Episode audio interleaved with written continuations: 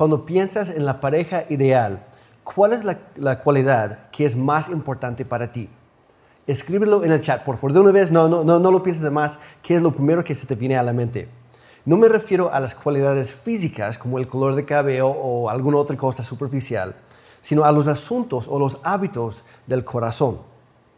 las cosas que realmente definen a una persona. Entonces, si estás casado, ¿qué es lo que más necesitas de tu cónyuge? Si eres soltero, que no, no, no tienes que poner toda la lista de lo que tú estás buscando, pero algunas cosas, digamos lo más importante, ¿qué es lo que estás buscando en una pareja? Oye, perfecto, ya estoy empezando a ver algunas respuestas ahí en el chat, con confianza, no pasa nada. Hay unas muy buenas por ahí. Por ejemplo, ser una, una persona honesta, una persona con integridad, alguien que me escucha, este, alguien que me respeta, excelente. Sigan poniendo sus respuestas ahí. Ahora, vamos a voltear la moneda tantito. ¿Crees que tú puedes ser una persona así para alguien más? ¿Estás dispuesto a dejar que Dios trabaje en ti y en tu vida para hacerte crecer en esa área? El día de hoy vamos a hablar acerca de algo que podemos llamar los hábitos del corazón. Dios quiere trabajar en cada uno de nosotros ah, con el fin de que nosotros seamos un reflejo de su carácter, de, de sus cualidades, de su persona al mundo que nos rodea.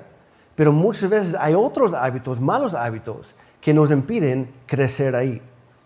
Entonces vamos a ver algunos buenos hábitos que podemos ah, formar empezando el día de hoy para que todo se cambie y yo te animo a que tú lo tomes como un, reto, un compromiso personal, porque si los haces tuyos ahora, obtendrás una gran recompensa más adelante en el matrimonio de tus sueños. Entonces vamos a ir entrando a esto. Hábito número uno, lidiar con mi pasado. Todos venimos arrastrando equipaje emocional de, nuestro pasado, sea de relaciones anteriores o de nuestra familia o algunas experiencias malas que hemos tenido a lo largo de, nuestra vida. Pero si no lidiamos con ese dolor, esas desilusiones, esa amargura, en sí, esas van a sabotear a nuestras relaciones de la hora y del futuro. No importa cómo te hayan lastimado, Dios puede sanarte y quiere sanarte. Solteros, no esperen hasta estar casados para empezar a resolver sus problemas, porque van a terminar lastimando a la pareja de sus sueños y pues van a tronar todo. Casados, su cónyuge no es el problema. Hay cosas que no han sido tratadas aquí adentro. Y ahí es donde tenemos que llegar. ¿Qué equipaje estás cargando el día de hoy? Tal vez tus padres siempre peleaban por lo que fuera. Tal vez piensas en el fondo que un buen matrimonio simplemente no existe porque nunca lo has visto. Quizás incluso seas el resultado de, digamos, una noche de pasión o algo así. Y, ahora sientes que, que, tú no vales nada, que, que tú no que, tú no mereces algo mejor. No sé, eh, tal vez por decirlo así, tal vez abortaste, eh, terminaste con, la vida de, un bebé o ayudaste a alguien más a hacerlo. Y piensas ahora que, Dios no te puede perdonar y que tú no mereces algo mejor de parte de Él. O, sientes que hay una parte de ti que murió hace mucho tiempo y simplemente ya no hay esperanzas para ti. Déjeme decirte el día de hoy que sea lo que sea, si tú identificas tu maleta, Dios quiere ayudarte con eso. Busca ayuda. Puedes encontrarla en varias fuentes, obviamente ah, en la palabra de Dios. Si, si tú lo permites, va a renovar tu mente, tu manera de pensar y tu manera de vivir. Habla con un pastor, un buen amigo, un consejero, alguien que es más maduro en la fe que tú. Puedes hablar con un profesional en esa área. También, obviamente, hay muchos buenos recursos en libros o incluso en internet. Pero sé lo que sea, sobre todo, pide la ayuda de nuestro gran médico que es Jesucristo. Pídele que Él sane tu corazón. Empieza a lidiar con tu pasado para que puedas experimentar lo mejor de Dios en tu vida ahora y más adelante. Número dos, rodearme de gente que me hace crecer. Este es muy importante Porque muchas personas se clavan al matrimonio sin primero haber experimentado ah, eh, o mantenido durante un, un tiempo este, prudente una relación ah, sólida, significativa, saludable y centrada en Dios. Hay muchos que pasan los años de, su soltería, sobre todo, nada más disfrutando la, vida, por decirlo así, en las fiestas, en las parrandas o lo que fuera, ah, conociendo a personas, ah, incluso por internet, y, a veces termina acostándose con ellas o lo que sea. Pero pasan un momento efímero y se acostumbran a esos momentos que no duran, no pueden durar y no son buenas de por sí. Y, así van estableciendo cierto patrón o, ciertos hábitos, malos hábitos, y luego terminan en un matrimonio y nunca pusieron las bases. Te sorprenderías de cuántas personas el día de su, boda se paran ahí en el altar casándose con personas tóxicas, personas que, en otro momento pensaríamos, todos sabríamos que sería una pareja desastrosa en el matrimonio, pero ahí están. ¿Por qué? A fin de cuentas, nos vamos acostumbrando a cierto ambiente, a ciertas personas, a las personas que nos rodean. Nos hacemos como ellos. Vamos formando hábitos. Y todos tenemos un momento irresponsable, una oportunidad que no se puede cambiar por otra, para prepararnos relacionalmente para un matrimonio que pueda durar toda la vida, un matrimonio pleno. Y ese momento se llama el ahora, es ahora mismo, no es ayer, no es mañana. Aproveche este, este momento al máximo, este tiempo muy limitado que tenemos. si esperas hasta el día de mañana, eh, mira, el mañana nunca llega. No pospongas para mañana lo que deberías hacer el día de hoy. Escoge buenos amigos. La, vida es demasiado corta y frágil como para pasártela con la multitud equivocada. Rodéate de personas que tienen un alto nivel de integridad, que te animan a ser honesto con tus luchas, con tus temores, que aman a Dios y lo ponen a Él primero en su vida, que te ayudan a llegar a donde tienes que ir que, ellos quieren que tú tengas éxito en tu matrimonio, aunque no estés casado el día de hoy. Y si lo estás, entonces gente que te ayuda a mejorar eso. Mira, Proverbios 13:20, un versículo muy conocido, dice, el que anda con sabios será sabio, pero el compañero de los necios sufrirá daño. En otra versión dice que terminará en la ruina o la destrucción. Hay muchas personas que están dañando sus matrimonios o los están llevando a la misma destrucción porque no quieren cambiar sus amistades. El pastor Daniel la, semana pasada habló acerca de cómo tomar buenas decisiones y ahí mencionó cómo identificar a los, a los consejos sabios. Así que busca amigos así, busca personas así y rodéate con ellas. Luego, número tres, aprender a escuchar. Ese es uno de los hábitos del amor que más se habla ah, y más hoy en día, pero tristemente es el que muchas veces menos se practica. El arte de escuchar.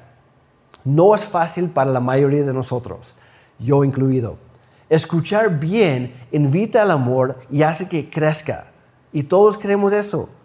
Pero escuchar mal o no hacerlo en absoluto mata al amor lentamente, poco a poco. Algunas parejas apenas se hablan hoy en día, es porque no se escuchan. Yo me acuerdo hace tiempo, fui con mi familia a un restaurante para desayunar y justo al lado de nosotros había una pareja, nada más dos personas, eran jóvenes, no sé cuánto tiempo llevaban de novios y si ya estaban casados, no tengo idea, no me fijé, no les pregunté, pero estaban ahí sentados probablemente unos 30, 45 minutos con nosotros. Y ni una sola vez los escuchamos hablar, excepto con la mesera. Nunca hablaron entre sí. Los dos estaban con sus celulares, comiendo, etc. Y es como si, si, estuvieran, a, si estuvieran a solas, sentados en la misma mesa. Así era. Eh, parecían unos desconocidos totalmente. ¿Por qué? No, no es que la pareja se haya quedado sin nada más que decir porque ya lo hablaron todo, sino porque uno o los dos en algún momento olvidaron cómo escuchar. Tal vez pienses que eres un buen oyente, pero aquí está la cosa. Todos oímos, pero muy pocos de nosotros escuchamos. Les voy a dar muy, muy rápidamente unos tips para esto.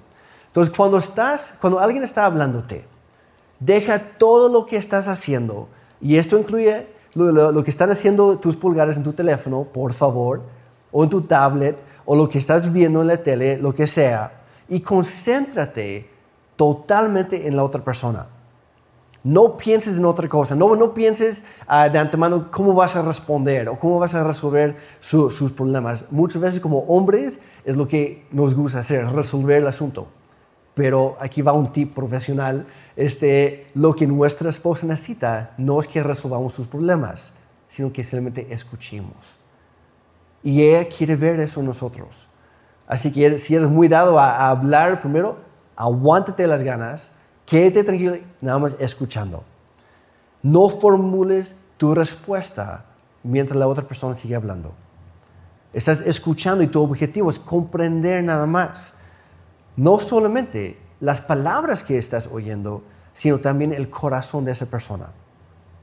Y yo te animo, practique esto eh, eh, con tu familia, con tus amigos, con, ah, eh, con las personas que sea. Forma buenos hábitos con todos hoy para que mañana tengas un matrimonio excelente. Y si ya estás casado, entonces especialmente empieza hoy.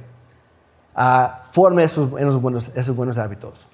Otra cosa, escuche con, con no solamente tus oídos, sino también con tus ojos, con todo tu cuerpo. Me refiero a prestar atención a las expresiones faciales, al lenguaje corporal, sus gestos, su postura, incluso cómo respira. Todo comunica algo. Y cuando estamos escuchando, si cruzamos los brazos, si nos ponemos así, etcétera, si nos volteamos, muestra que no estamos interesados. Podemos estar oyendo, pero no estamos escuchando. En Proverbios 12, 15 dice, los necios creen que su propio camino es el correcto, o sea que lo que ya están haciendo, así van bien. Así piensan los necios, dice. Pero los sabios prestan atención a otros. En otra versión dice que escuchan atentamente. Así que escucha, aprende a escuchar. Número cuatro, guardar mi corazón. Todos traemos diferentes niveles de, desarrollo emocional cuando venimos al matrimonio, cuando llegamos a ese momento de nuestra vida. Algunos crecimos en, en ambientes emocionalmente saludables, otros no tuvimos esa ventaja. Si no lo tuviste tú, tienes que empezar de cero y aprender de nuevo realmente a, procesar e identificar los sentimientos, tanto los buenos y los malos. Hay que aprender a ser sensible a los sentimientos de los demás y esto va para cada uno de nosotros. Todos tenemos que desarrollar lo que, lo que a mí me, me gusta llamar piel gruesa y un corazón blando. A lo que me refiero es que si te molestan las cosas pequeñas, pídele a Dios que endurezca tu piel. ¿Por qué? A fin de cuentas, las pequeñas ofensas ah, y los daños involuntarios, que muchas veces es lo que son, si no los administramos correctamente, pueden acumularse y convertirse en grandes problemas en el matrimonio y en otras áreas de la vida. Recuerda, no todo se trata de ti. Cuando la gente es grosera, por lo general es más un reflejo de un problema en ellos que nosotros. Entonces no, no, no lo tomes personalmente. Que tenemos, tenemos que tomar una decisión ahí. ¿Qué vamos a hacer? ¿Vamos a permitir que, que su problema, su mala actitud nos molesta a nosotros? ¿O vamos a hacernos como patos, como siempre les digo a los jóvenes, hacernos como patos que, que se meten al agua y cuando salen simplemente se sacuden y ya deja que todo se le resbala? Y no permite que esas cosas externas penetre en sus plumas y le haga daño. Cuando lo permite, ya no puede volar. Y muchas veces sí somos nosotros. Hemos permitido que las cosas externas penetren al fondo de nuestro corazón, de nuestro ser. Y ya no, ya no podemos volar con Dios. Seguimos arrastrando toda esa negatividad, todo ese, ese dolor, esa amargura en lugar de sacudirnos y dejarlo resbalar. La decisión que tú tomas en respuesta a las pequeñas ofensas determina tu perspectiva en cuanto a los demás y también afecta tu corazón. Así que la siguiente vez cuando quieres enojarte con alguien, hazte esta pregunta. ¿A quién va a afectar más mi enojo? ¿A la otra persona o a mí mismo? Es a nosotros mismos. Nunca nos hace bien explotar. La verdad no, no ayuda a nadie. Controla y canaliza tu enojo. No estoy hablando de reprimirlo. Estoy hablando de usarlo para algo bien. aprende a dejar ir las pequeñas cosas.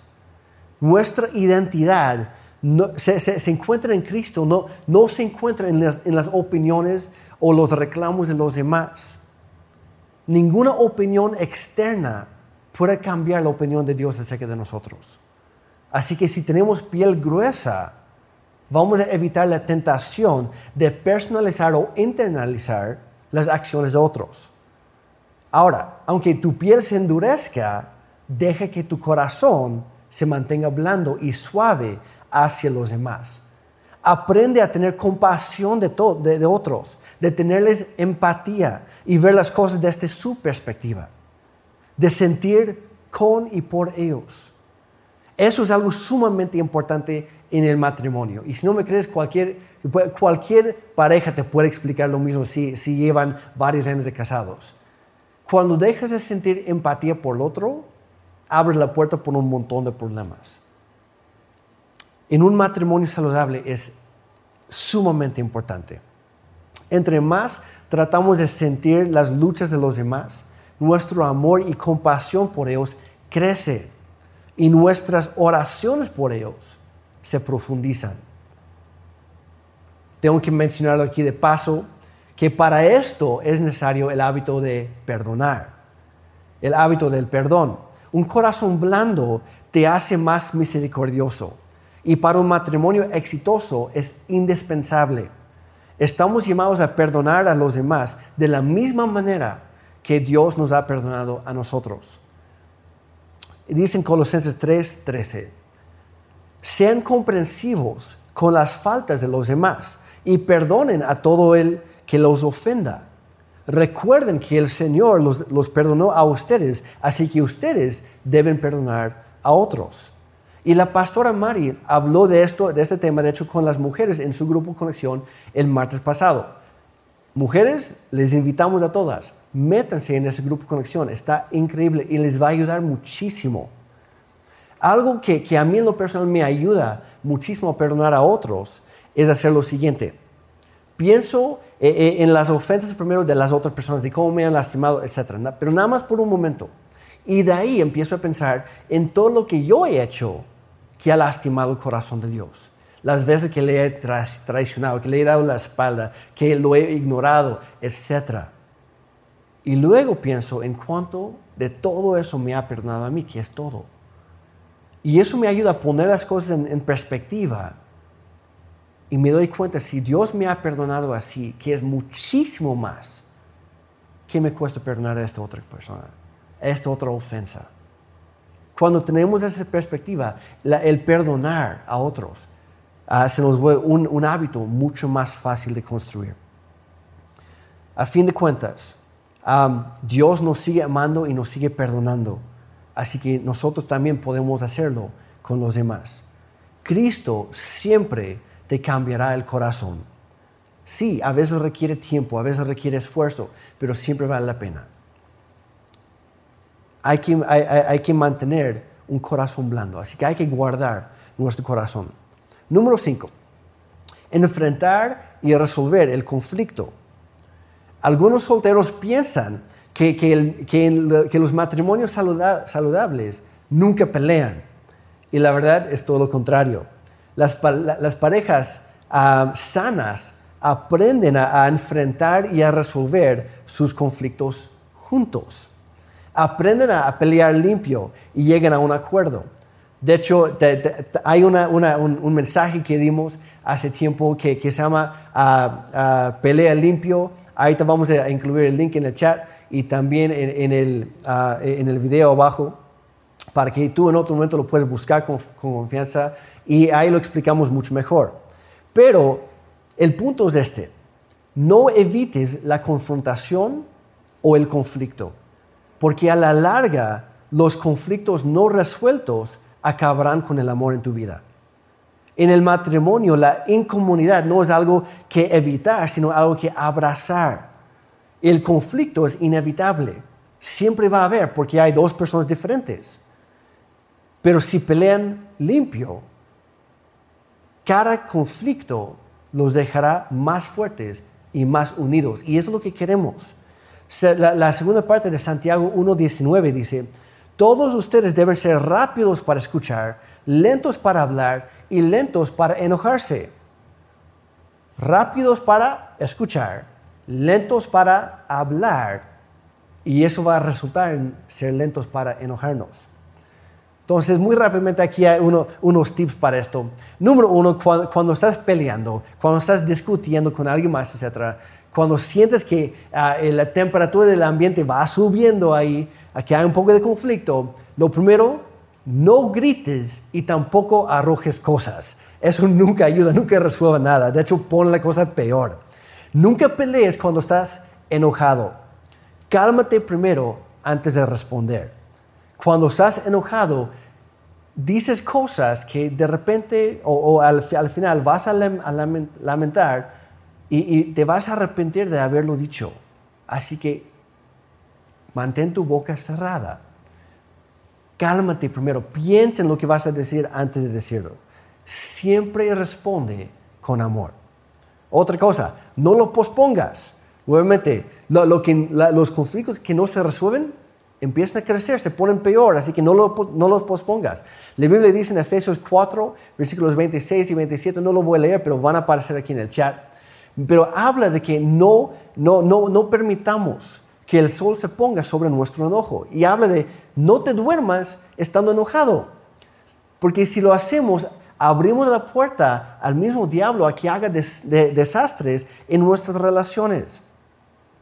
Así que resuélvelo rápido. Haz lo que tengas que hacer. No dejes pasar el momento.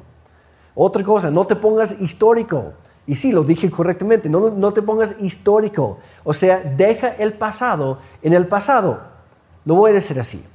Si vives en el pasado, estás saboteando tu futuro. Así de sencillo. Si ya pasó, déjalo ahí. Si tienes que mencionarlo una vez, nada más para resolverlo, pero si te encuentras mencionándolo vez tras vez tras vez, estás viviendo en el pasado y no estás permitiendo a tu matrimonio, a tu relación a crecer, a avanzar, porque sigues enfocado en lo pasado. Nuevamente, perdona, como ya mencionamos, y supéralo. Ya déjalo ir. Y la última cosa ahí, no exageres. No digas sobre todo las palabras nunca o siempre son, exageraciones, son generalizaciones y simplemente no son ciertas. De hecho, es una mentira. Y, yo sé que cuando estamos discutiendo con alguien más, cuando queremos probar nuestro punto, etc., sí, todos tendemos a exagerar, pero ¿qué causa eso? Hace mucho más daño. La otra persona se pone a la defensiva porque sabe que no es cierto y le estamos acusando falsamente y eso nunca lleva a nada bueno. Así que evita las palabras extremas y vas a evitar una pelea extrema. Así de fácil. Y si practicamos esto, estos principios en todas nuestras relaciones, con nuestra familia, con nuestros amigos y con etcétera, estaremos formando buenos hábitos que ayudarán también en el matrimonio. Como digo, si ya estás casado, empieza a practicar eso ahí mismo. Y número seis, que es la última, eh, el, último de esos hábitos del corazón que estamos mencionando el de hoy. Obviamente hay más, pero considero que esos son los más importantes. Número seis es invertir en mi relación con Dios. Nuestra relación personal con Dios es la base de todo lo demás. Es el último punto que estamos mencionando hoy, pero en sí es el más importante porque de aquí depende todo lo demás. Entre más conocemos a Dios y comprendemos su amor por nosotros, más podremos vivir de una manera que le agrada a Él. Y eso impactará todas las demás relaciones en nuestra vida. empezando con los que tenemos más cerca. Quiero leer aquí en Colosenses capítulo 1, versículos 9 y 10, y voy a estar agarrando de dos diferentes versiones aquí, pero dice, dice, por esta razón, también nosotros desde el día que lo supimos, no hemos cesado de orar por ustedes, pidiendo que sean llenos del conocimiento de su voluntad en toda sabiduría y comprensión espiritual, para que anden como es digno del Señor. En otra versión agrega, mostrando un carácter admirable, un valor moral y una integridad personal. O sea, el punto de, de, conocer la voluntad de Dios, de conocer el corazón de Dios, es ser más como Él y dejar que eso nos influya, nos impacte y cambie nuestra forma de vivir con los demás. Sigue diciendo aquí, haciendo en todo lo que, lo que le agrada a Dios, dando fruto en toda buena obra y creciendo en el conocimiento de Dios.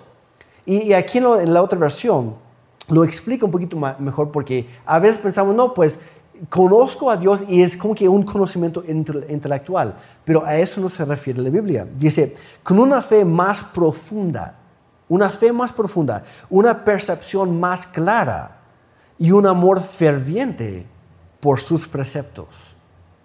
Ahora, ¿cuáles son los preceptos? ¿Cuál es el, más grande mandamiento? Amarás al Señor con todo tu corazón, tu mente, tu alma y tus fuerzas. Y dijo Jesús, y el segundo es muy parecido, ama a los demás como amas a ti mismo.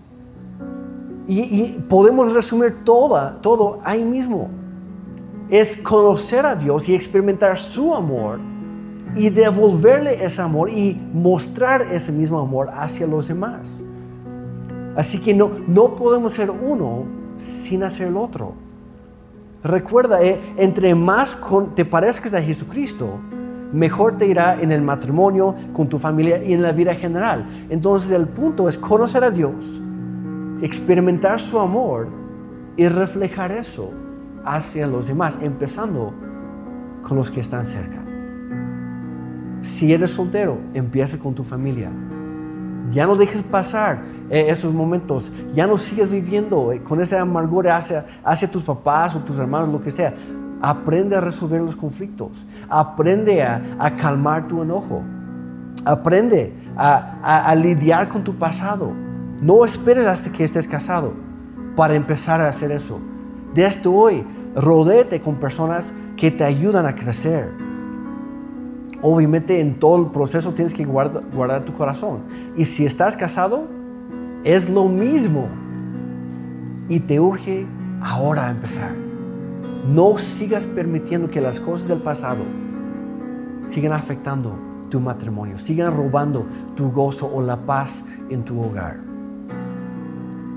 Esos, esos seis hábitos del corazón, si hacemos eso, vamos a ver un cambio drástico y vamos a empezar a verlo hoy mismo. Así que yo te animo, toma esos seis, los, los voy a repetir para que los tengas. Voy a lidiar con mi pasado Voy a rodearme de gente que me hace crecer. Voy a aprender a escuchar. Voy a guardar mi corazón.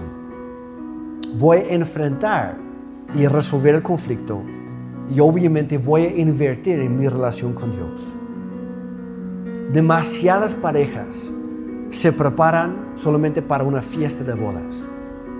Pero los buenos hábitos del corazón te prepararán para un matrimonio exitoso que dura toda la vida. Comenzamos hace rato mencionando algunas cualidades que queremos buscar en los demás. Yo te animo, y lo digo muy en serio, empieza a trabajar en esas cosas en tu propia vida. Muchas veces lo que anhelamos en los demás es porque hay un vacío o una necesidad, necesidad de eso en nosotros mismos. Y Dios quiere empezar a trabajar en esas áreas hoy mismo. Vamos a crecer en esas mismas áreas y con la ayuda de Dios vamos a lograrlo. Yo te, yo te, yo te animo, porque esto no se puede hacer, no se puede lograr sin, sin Dios. Así que yo te animo, vamos a tomar este momento para hablar con Él y para pedir su ayuda. Yo te lo que yo estoy orando, tú hazlo, cambia, tus, eh, cambia las palabras, expresa tu corazón. A lo mejor tu experiencia es muy diferente a la mía, pero sea lo que sea, Dios es la respuesta. Así que Padre Santo, gracias por lo que nos has hablado a través de tu corazón y de tu palabra y tu espíritu el día de hoy. Dios, te pedimos muy humildemente, te necesitamos.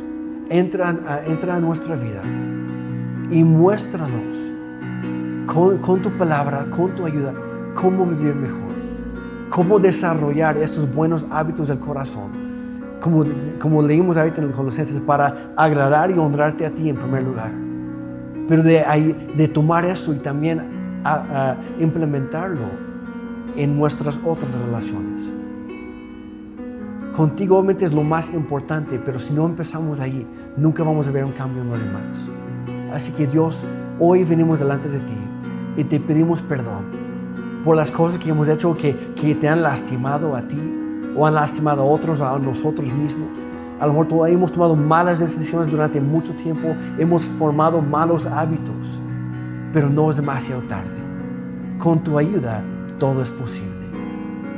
Dios te pedimos hoy que nos perdones y que nos ayudes a perdonar a nosotros mismos y a perdonar a los demás también. Dios, que, que nos ayudes a, a ser rápidos para escuchar, lentos para hablar, lentos para enojarnos. Que nos ayudes a, a, vivir en paz con los demás, como dicen Romanos también. Que, que, que, podamos aprender a vivir con los demás de una manera que te, que te honra a ti en todo lo que hacemos. Y ayúdanos sobre todo a ponerte en primer lugar en nuestra vida ponerte en el trono de nuestro corazón, el lugar que solamente te corresponde a ti. Dios, toma nuestra vida, te lo ofrecemos gustosamente. Y pedimos, Señor, que, que tú vengas a nuestra vida y realmente que seas el Señor y Salvador de nosotros. Ayúdanos, guíanos, tómanos, tómanos de la mano y llévanos adelante en tu verdad, en tu voluntad y con tu paz. En el nombre de Jesús. Amén. Gracias y que Dios les bendiga.